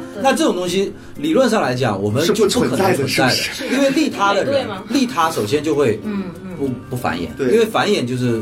消耗。没有，因为繁衍就是利己，就是对延续对对 DNA，就是延其续其基实于利己嗯对。啊，其实敖丙真的，你你说如果他真的是代表纯善的话，那他在申公豹刚才说你这个时候，如如果你是要他就代要表起了杀心纯的起，对对你就不应该起杀心，对他不应该挣对啊扎。对对，就是它其实也说明一个什么呢？后天教育的重要。嗯是就是哪怕一个纯善的一个东西，但你后天经过这样的教育，也会给它赋对，予在黑社会对，对在对黑社会的帮派长大。黑社会啊黑社会养了一个三好学生。我我管他受了一个良好的家庭的教育，对然后他也有了，也有善的应该有东西这个就是我刚才说，我也不能保证完全解读出来，或者说这片好的地方就在于千人千面啊嘛，对你可以去自己解决。我我是从乾坤圈这边我感觉到就是，哎，他可能有这样的理解。还有第二个，我还有还有一种想法，就是你们刚才说的，就是我觉得这个可能根本就是个幌子，嗯，就是这只是两颗类似于两颗药丸，对就是对对黑客帝国你看过没有？你要选，其实两颗药丸那个是没有功效的，你知道吗？它只是让你做一个选择嗯有而已。哎，没准这就是元始天尊的一个但我觉得哎就是一个啊药丸，因为你看，明明那个人可以做出杀人的决定，对哪吒你。就除非你把它打开嘛，他变成那个眼白没掉的状态。你把乾坤圈看哪吒，你只要不欺负他，他还跟小女孩踢毽子，你说对这啊人恶在哪里？而且他还还有会一救个小我姑娘我对还要救小姑娘我注意到一个细节，他一开始第一次进村的时候， 对他完全没有带着那个恶意的，是对完你很可爱那种。对呀对呀后来就别人主动来攻击。哎，对，，所以说我就觉得是这样，就是原始天尊本来他只是假如说他有什么政治目的，嗯他当时发了一张名片，对，这张名片是蓝色的，就代表说啊，有这张名片的人，代表他背后人是我。嗯然后后来他本来想培养李靖和哪吒怎么样怎么样嗯哎，然后结果一不小心出了这个问题而已。嗯但是结果后面的人呢，反而因为这个，他以为这张名片有作用。嗯其实这名片是张纸而已，哦但是底下的人以为有作用。你就算这个名片贴了这个哦哦哦这个东西啊，贴在这个人身上，你只要贴蓝色的人，你要像那个对待哪吒那样去对他。那个敖丙小时候也会生气，对嗯，对是的，对你只要是贴了这张名片，你以为是这个名片的作用，其实是你的作用，是你怎么对他这样的反弹。我觉得这个讽刺性比较好。对，其实刚才杰瑞分析了一下，我我在想，这个有没有可能是元始天尊的就故意设的一个局，哪怕就是那我个觉得两个是有玩可能啊互相交换，这个我也跟是他设计好的。这个我跟二姐也讲过，对就是如果这样子打开脑洞以后，我在想说，其实元始天尊根本不会在乎你申公豹搞什么东西，，对对，哦申公豹认为他是刻意冷落申公豹对，嗯让对申公豹去调高。那个申对申公豹当时有说什么？哎呀，明明解决两条人命的事情，现在还要杀掉所有人灭口。嗯我就在想说，你们都是神仙了，居然要靠灭口这种招，就是神仙居然要靠口口相传才能知道事情，啊就没有黑衣人里边那个闪光灯那个没有，而且而且你说元始天尊真的闭关修炼以后，他要出来以后，他说请把这一百年的新闻告诉我呀，怎么可能嘛？所以我在想说，啊时其刻实在元关始注天尊着根本不在乎，他这些所有的一切全都是局。对假如说元始天尊他已经知道你要做这种事情，然后再强行搞狸猫换太子，比方说削弱龙宫力量，哎，嗯，镇压龙宫力量，那其实就是所谓的在下很大一盘棋对，。我在想，就是元始天尊，我们想把他想的好一点，嗯他的局是为了磨掉这些恶。恶的东西啊有没有发现他经过天雷洗涤之后，两个人对两个人啊就没有恶了嘛，没对有不对？恶了恶哪儿去了进化呢？了对，就是你不管怎么搞，反正我天雷是肯定的。你们再乱搞，我一个天雷劈下来，你什么恶都没有了。嗯，对，当然这个天雷肯定没有那么大的功效，我它还是需要前面的两个人之间相互的斗争，还有这个情感的纠葛，所以这个情是一个特别好用的一个东西是的是，的它可以把这些恶的东西磨掉我。我想的是这样子，就是，呃，如果我来拍续集的话，嗯哼就是元始天尊如果真的是作为大 boss 的话，那就是说你第一集回看最后的团团圆结局，可以算皆大欢喜。嗯，就我们觉得皆大欢喜，那就是说明元始天尊他可能在维度在我们之上，他可以看到遇见这个，就是奇异博士嘛，他选了这个。对对对对，就是所有所有现在的结局都是他选的，他选的自己你看现在的结局，我们就是觉得皆大欢喜嘛。对以及申公豹知道自己不敢惹元始天尊了，因为现在有把柄嘛，嗯人家都知道元始老师知道我了嘛，你也不敢再来位列仙班的要求嗯再提了吧？龙族你儿子肉身被我劈没了。嗯对，对吧？你而且你的事情全被我知道了，你儿子也烦你了，你们现在就是众叛亲离了，全部龙族众叛亲离了。哪吒也很好啊，哪吒这个所谓的魔丸嘛，你就带着这个东西也是没有肉身了嘛，对也是没有肉身了，你囚禁在这里头嘛。你然还后是要听我的。太乙真人最最最棒了，太乙真人现在是我的心腹了，小月月哎，绝对是铁 是杆。没错，别染铁杆小别月染小月月月，对吧大弟子 那个申公豹把工资收了，对， 是报，是报国税吗？对啊，所以我我觉得是这样子。如果让我来设计，就是这样，就是包括你的天雷，最后天雷下去的时候，我都知道敖丙在那个什么七亿多种结局里头，有一种是敖丙会跟他一起来，对，一起把这个万龙甲以及那对个啊和那个他的肉身两个人全消，所以说我就选择选择下这个天雷，是这样子。就原始人在在那个在遥远的地方，手指伸了一 根，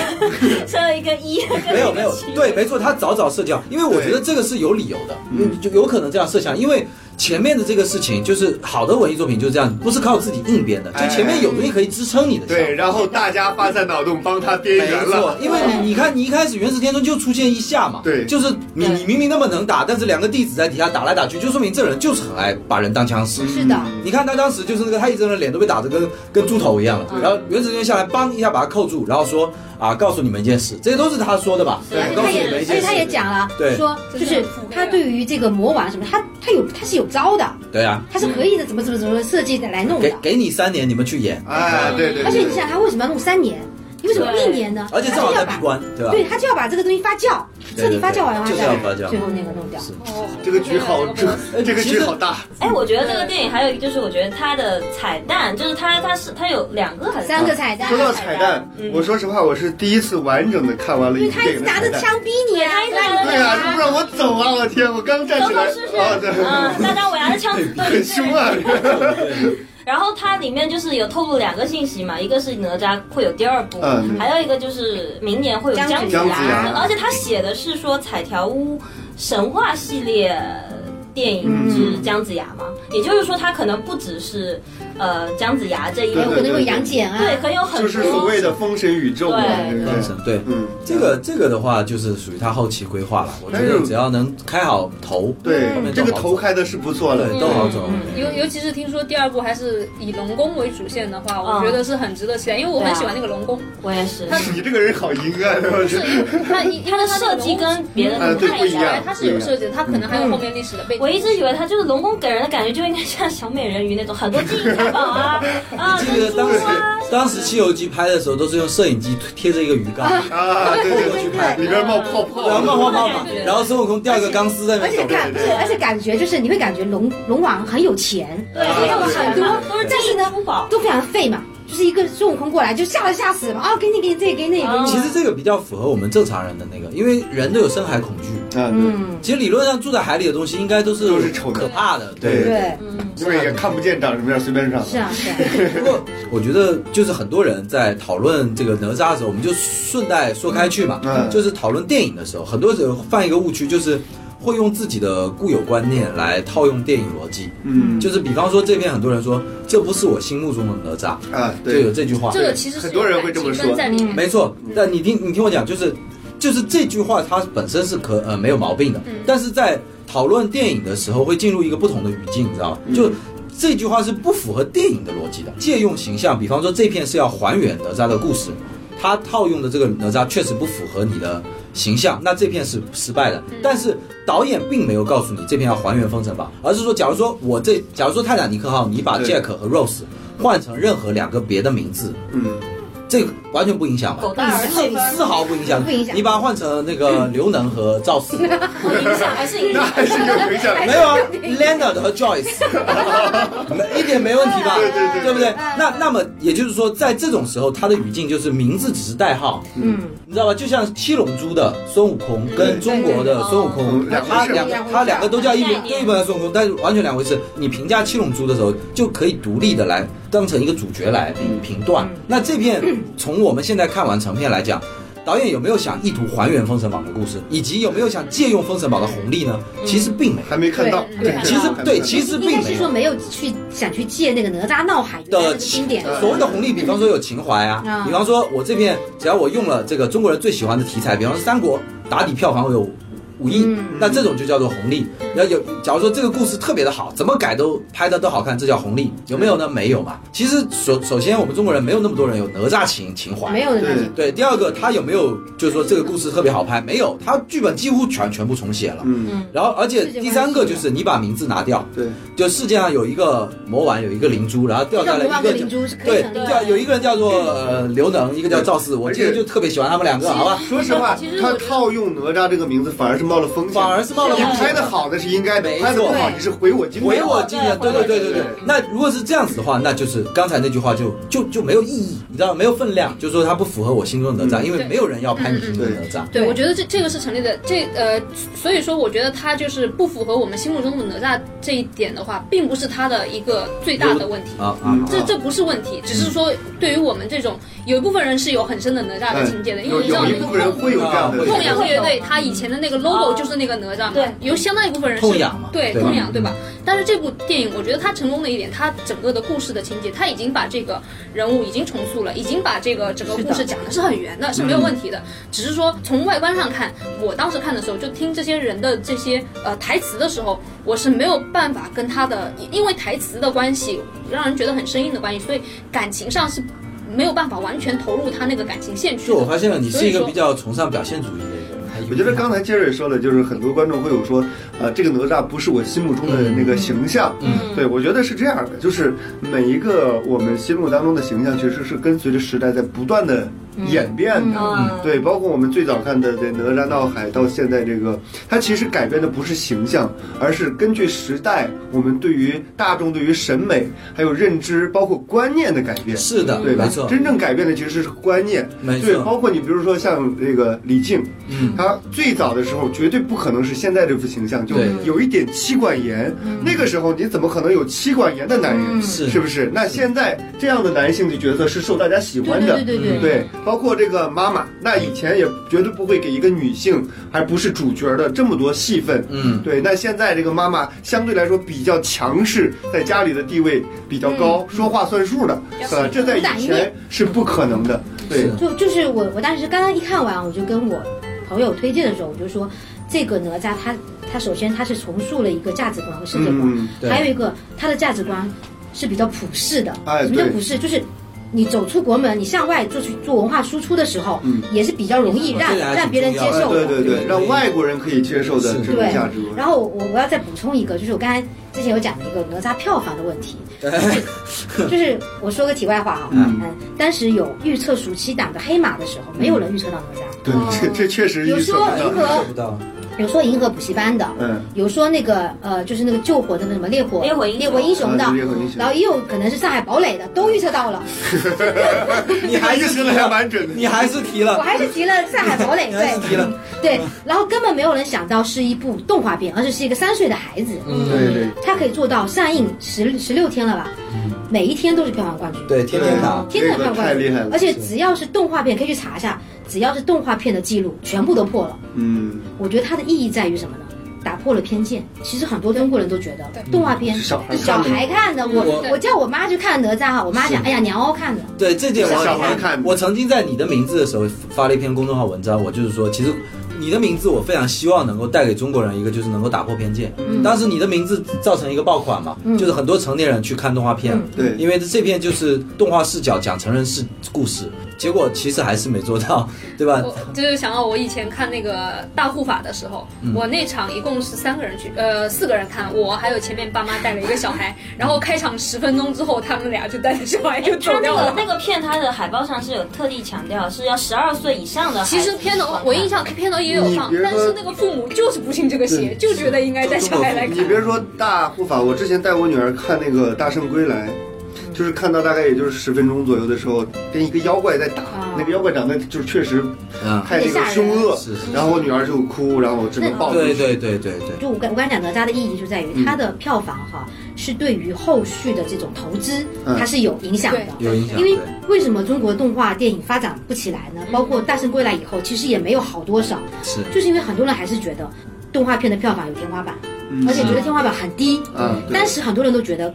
哪吒到不了二十亿，是十亿以上就很厉害了，因为有天花板在嘛。但是哪吒就告诉你们，就是你们心中对有一个对人的偏见是一座大山嘛，对那我就有天破给你看，对对对就告诉你。可以告诉你，就是我可以打破任何的天花板，这个最后的落点没有人可以预测。这个这个这种事情啊，连欧美都需要经历。嗯是的， 《冰雪奇缘》就是扮演这样的角色。哦对，哦曾经以为公主系列死了，就在《冰雪奇缘》之后才重新那个嗯的。就是《冰雪奇缘》的爆款的意义不在于迪士尼赚了多翻是，的而在于说他们可以继续写梦幻的公主故事，嗯写女性故事，对对对这样的对对对，这很重要。是的，那个二姐刚才说的那个，就是关于这个电影票房倒倒退和萎缩这件事情，我觉得也是因为泡沫在渐渐破掉，对。这也是很正常。而且如而且我果而且我觉得这个哈，就嗯是对于市场来讲，反而是件好事。对是啊好事因对为对对我现在就发现，因为以前哈泡沫很大，烂片都可以赚钱。是就是现在我们在倒逼资本，对，现在变成你烂片，你真的赚不到钱。没错，对你如果没有哪吒，你今年就是死的很难看，难道不应该死吗？就是如果去年没有《战狼二》，其实每一年都嗯前年呃前年没有《战狼二》的，其实早在那年开始就已经在往下走，已经开始了嗯我记得一七年开始，电影票房就已经在慢慢的对在对对在挤泡就沫嗯是他们讲说，从一线开始他讲头部效应。什么叫头部效应呢？就是就只有胜者好全达的好的对那么几部电对影胜者全达占了百分之五十的票对没房，错嗯那难道这不应该吗？应该对你一些很烂的电影，像类似像那个《爱情公寓》这种的，还可以，居然还能骗到票房，嗯今年就骗不到了。去年还骗到，今年如果今年上映肯定骗不到，对。嗯，因为泡沫被被挤消掉了嘛，挤就得越来是越少这，些电影连本都保不住的时候，它就不会再拍。对，对，就不会再拍了。对就第嗯一个挤掉的是郭敬明嘛，他当时以为绝技那个就可以啊对对结果对结结果绝技连本都没收回。是然后后来郭敬明是说大家对他有意见嘛，但是我我是觉得这件事这情个是对烂片有意见。对应该要学到就是其实真的不是针对你，并不针对谁，并不针对你，对你就要学到就是其实我们的钱也不是大风刮来，是的，嗯对吧？因为以前老是有票补嘛，各种票补，就是实际上是贴钱，哦，什么九块九、十九块九对对，对电影票很便宜，今天是八月十一号，截止今天，这个哪吒的票房大概嗯三十四亿，三十四亿，而且以它的这个，它才上映了十几天，嗯然后以它的这个票房走势哈，它取代《红海行动》就是时间问题，嗯嗯，但能不能？呃，就是超过复联因为是这样子的，四十亿是一个坎，啊，啊，就能够上四十亿的这个制，因为红海都没有突破，就四十亿真的是一个坎。这个能不能上去，这个要靠哪吒自己的命，这个我们都没办法预预测 对的对这个对东西，对，这是有可能是突破四十亿，无法预测，但是他他是有这个希望的，对，就是因为他的他的这个就他们饭圈很怕奶 啊，你知道他们饭圈毒奶，对他们饭圈非常怕自己说出来就不会实现，啊是是是是，但是总之就是票房确实喜喜人啊，对非常喜人。那嗯这这么高的票房，就是这部电影的导演饺子嗯是他的第一部电影，对嗯第一部长篇电影，就是你们觉得第一部电影就拿四十亿，就是对于这个导演是好事还是坏事？呃，当然是好事，因为导演是这样子的，你你有了这个成功的，特别是商业片哈，嗯你有成功的这个经历以后，嗯你才会吸引到投资。对它其实是会给整个的这个产业带来一种推动，就是你你钱会往这边走嘛，嗯你肯定不会去投上海堡垒那种电影嘛，对是不是？哎呀， 但是哦别再增加我难度了，好不好是？这样， 真的是嗯我确实钱会往这边走，但是我担心的就是这个导演以后会不导会被资本绑架啊了？我觉对，得，我觉得不会有这样的担心了，因为刚刚已经在说了，已经在倒逼资本了，而且但是你知道资本的惯性，它还是在的呀。嗯而且还有一个问题就是说，比如说他如果坐拥四十亿票房导演，他会有一定的话语权。啊，对，对这个当倒然是，这个个是是这样，嗯所以说你必须要核爆。你小爆还不行，你要核爆。你核爆以后，你的这个地位就不一样了。那对。你们说的这个是很很很明显的，但是我是特别支持张磊刚才的设想，因为这个在担心嘛因为在电影史上真的太不乏这样的例子了。嗯你知道出道出道巅峰的导演满地皆是，就是如果出道第一片成功的，对导演来讲是一种魔咒。嗯，太多例子给你们举给你们了，比方说你们知道那个《阿甘正传》是那个导演的处女作吗？第一部吗？是的长篇吧，第一部长是的篇，，我天，那个宁浩的第一部是《疯狂石头》嘛，对对，还有那个你你知道那个上一部《爆裂鼓手》是那个导演的第一部长片，嗯那《爆裂鼓手》导演，我当时看他第一部长片的时候，我也很欣赏他。第二部《拉拉 land》我就已经给他降很多分了，然后对上一部是《登月》就非常烂。这个张磊刚才说的那件事情是非常有可能发生的，嗯就是导演第一个他会迷失于那个就是自己的那个迷失屏障在成功里边嘛呃，第自己的屏障就是我操，这个很难超，很难超越。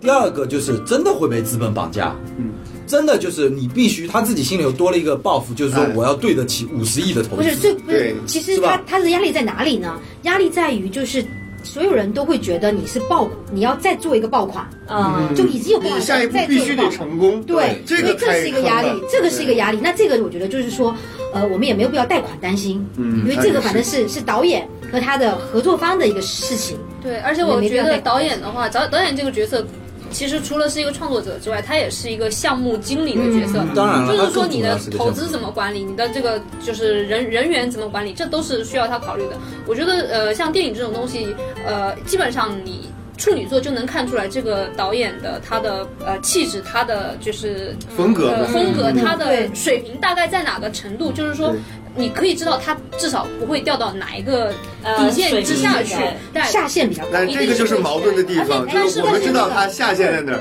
但是我当然希望他越来越好不是呀不，是是吧，？我觉得就我跟金柳也讨论过嘛，我们都觉得这个导演他的他很厉害在于，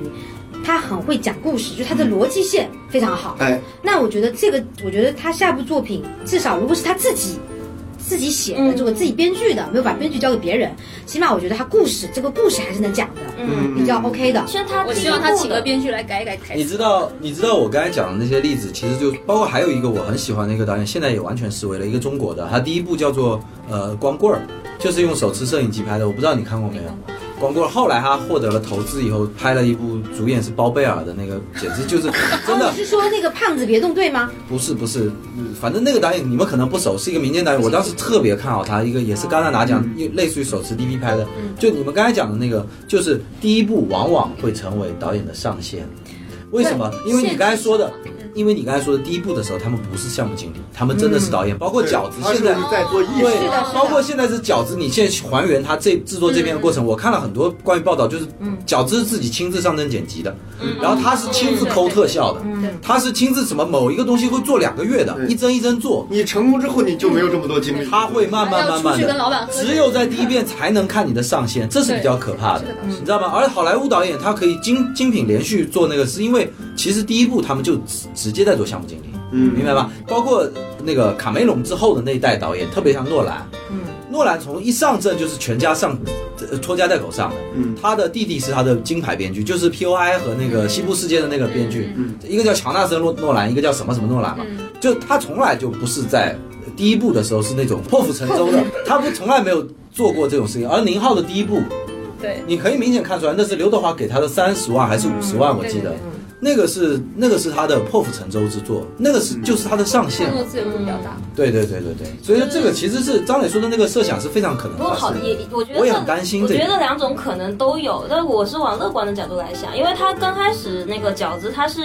首先他不是他是呃非专业出身嘛，然后那时候他最早是零九年的那一部就是打打个大西瓜嘛，对对对然后他等于是这十年间他是没有作品，那个那一部电影是获奖无数，以及让他成立了嗯那巧是克短力。片，那个很早以前的对对，然后已经让他成立了巧克力的那个工作室，然后在他在他十年期间，他是没有其他的制呃，就是没有其他的作品的。那他在这十年期间有没有投资来找他呢？我觉得应该是有的，也许是他自己放弃了，也许是他就是想要呈现一个精品，他才他才愿意去。呃，呈现，但是确实到了一九年，他就是把哪吒呈现给大家的时候，他也说他这一部真的也也算是他这个工作室的背水一战了。就是如果这一部不成功，这个工作室可能就要解是的散了。所以说担心的就是这片是他的上限。对对对，那那我，但是我又在想说，也许他在做哪吒的之前，他对哪吒这个系列，或者是说他对这个动画做这个动画电影，他是有自己的一个。呃，愿景的，比如说哪吒其实是只是第一部，他后面对他自己的动画电影是有个规划的。如果是这样子的话，我觉得也不容易走偏吧。觉得我比较赞同你的观点，嗯就是我我刚才有强调，就是他的这个导演哈、他有一点非常好，他编他自己编剧，嗯就他编剧能力很强，是，嗯，而且呢，他的包括打打打个大西瓜，其实也是一个。呃，就是整个故事他编得很好，他这个我觉得是一个作为一个导演的天赋。还有一个天赋在哪里呢？就是我我有跟杰瑞还跟三友聊过，我说哪吒这部电影它还有一个好在于它的节奏感非常好，嗯就它的每一个就是衔接的这种节奏感啊，嗯，它其实这个也是导演的天赋。这就是导演自己抠剪辑啊。对，就是很多，但你要知道哈，很多导演是没有剪辑权的，啊，那是啊，是很所多以说小导演或者说一些没有话语权导演，连剪辑权都没有。哎，所以说我们担心的就是这样子啊，就是以后你的被资本呃给但是你因为钱了以他后，，但是你要想哈，就是这个其实有一点过分担心了，因为如果比如说哪吒，他只是像《大圣归来》那样，只有十来亿的票房，嗯那可能他没有这个话事权对。但是如果他已经能达突到破四十，三十六亿以上的票房的话哈，我觉得他的话语权会更大一些，而且还有只要专业或者非专业都能看得出来。哪吒这部电影，它的剪辑，它的整个节奏非常好。那就这只个能祝福他了，因为这个人对，因为这个真东的西是说真的因说不为好，上一个出现凋零在我眼前的就是毕赣，你们看啊，过没有对，？没错，必没干错的，毕毕赣的第二部就完全完蛋嗯了，真的，而且非常典型的就死于张张雷设想的那种完蛋，他就是没有办法，呃，达到第一部的高度，但是被人顶着赶鸭子上嗯架，于是他只好复制了一遍第一部，对，然后复制了一遍第一部，还要加入资方的要求，比方说汤唯和那个叫什么完全王珏，对，嗯完全不搭，就这还是不是最重要？最重要的是，为了就是顶住那个投资的压力，还去抖音营销了一波。哦是的，嗯这太个可这怕个了其。实这个这是最可怕还的。上吐槽大会你啊，你你叫看吐槽大会和抖音，我不是说瞧不起他们啊，但是你让这些观众来看对毕赣的电影，这到底有对什么意，义？他的电影的受众不是对这呀、些人，这到底有什么意义呢？这所以说这就是很可怕的只地会导方致。他口碑。但是你知道为什对？但是我是觉得毕赣和那个饺子是不一样的，嗯在于哪里呢？就饺子它对它是商业片，是的没错然后他从来起点就没有商业而毕赣是文艺文片文艺所以片说，。所以说他好运的几率会大一点。对，因因为为我因刚才为你你文艺一旦跟这种没错投资或者跟票房联系在一起，那可能就真的是适得其反。对我刚才也说了嘛，就是因为好莱坞其实第一代所谓的大导演这种成名就是卢卡斯，你知道嗯吗？他们第一代就是重工业的，对对他们流程已经很完善，对不在于一个导演的天才会怎么样怎么样。所以说这这点上来讲，毕赣天生就是个畸形产物。是嗯是的哎，之前有了解过，就是哪吒这部电影它成成本是多少？有没有报道过？呃，一点二亿，一点二亿，啊，也算高，那算不少了。算不少。一点二亿。然后它是这样子的，它这个所谓的成本是拍电影的成本。嗯那如果要回本的话，嗯那还要加上宣宣发发啊，还有对排院线，还有包括给院线排片这些回扣，嗯基本上是成本乘以三才是叫回本，哦，就是你那就要要三点六亿，三点六亿算回本，那现在已经是10倍已利经润赚爆了，已经十赚爆了倍。利润。我们也希望说它能够赚爆了。对那赚爆当然是好，就是最好是赚爆以后往健康的方向发展，是这的是是的最没好错。没错，我那时候看完点映，我觉得哪吒很好看，嗯我就跟身边的人说，我说哪吒真的很好看，你们可以正式上映去看一看。但有的人就说，中国能不能不要再拍就是神话类作品的动画电影了，或者是说能不能找一点就是像像其他类皮克题斯对题像材的啊迪士尼，他会找一些比如说就跟未来相关的或者跟现代相关的一些动画电哎影。，被你这么一说还蛮有道理。对，那我我其实是想要问的一个问题就是，那你们对中国动画电影的期待，呃，更倾向于继续把神话的这个主题拍好呢，还是说希望有更多就是什么现代或者关于未来的这种动画电影嗯，出是现这，样的，我的观点是，不管是神话题材也嗯好，或者是科幻题材也好，你只要能把故事是讲是好是是是，那就是部好跟题材电没影关。系嗯对你，哪怕你把哪吒这个东西，你换成一个科幻的皮，它也嗯是一部好电影。刚才一万说的那个问题，我承认就是我说的。我一听到难怪我我确实我承认，我一听到还在用神话题材吃饭，我就不开心。你那时候还没去看嘛，对不对？我没去看那没看，为什么呢？就是我们之前聊漫，我也说了，其实我就觉得，其实这种文化瑰宝什么东西，其实是一种枷锁。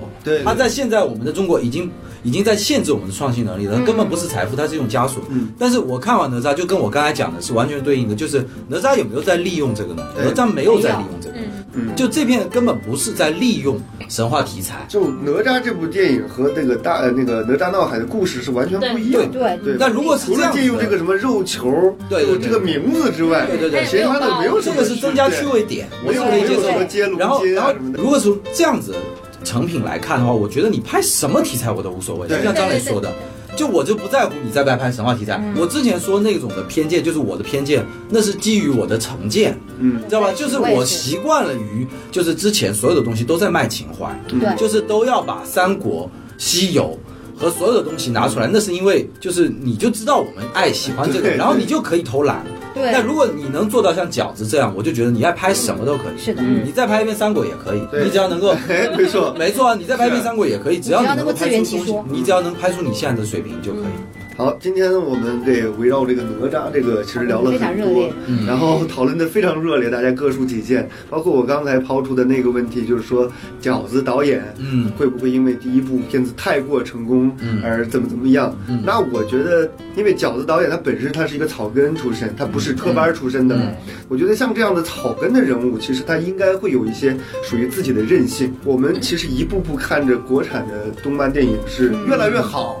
对，从最早的比如说《大鱼海棠》，后来的《大圣归来》嗯嗯是是大圣归来那呃大圣归来大圣归来，那时候觉得《大鱼海棠》不错啊，是不是？然后包括没有后来没有觉得的，，大鱼海棠不错 呃，那个时候看吧，是吧没有起码那时候我也不觉得不错。好吧，好吧，跳过跳过跳过，每个人都有这个看法画面比较优美啊对，嗯还包括后面的，比如说白蛇，哎嗯，这部还还可以哎嗯还不，错是不是？然后到今天的我们的哪吒，就是一步一步能够看到他在上台阶，对对起码没有说持续的往下掉嘛，对一步嗯比一步不烂，那不是我们想要的。我们也希望能够有越来越多的像饺子导演这样的，真的在做东西的人，做做事情的对事情的人，对来把给我们带来一些好的作希品。望小导演的评论区告诉我们他未来的对规划。这是我觉得比较难啊了。 其实好的动画片一直都都有，只是说借着这个哪吒。可以嗯让更多的好的动画片展现在大家面前。以前他们可能不太有这种机会对，我觉得就是说，他们起码拿到投资会相对来讲更容易一些吧。嗯，对未来，我真的非常期待它的风未来神可宇期宙，是吧？未来可期。未来可期，让我们一起期待吧。好，今天就聊到这里，让我们下期再见。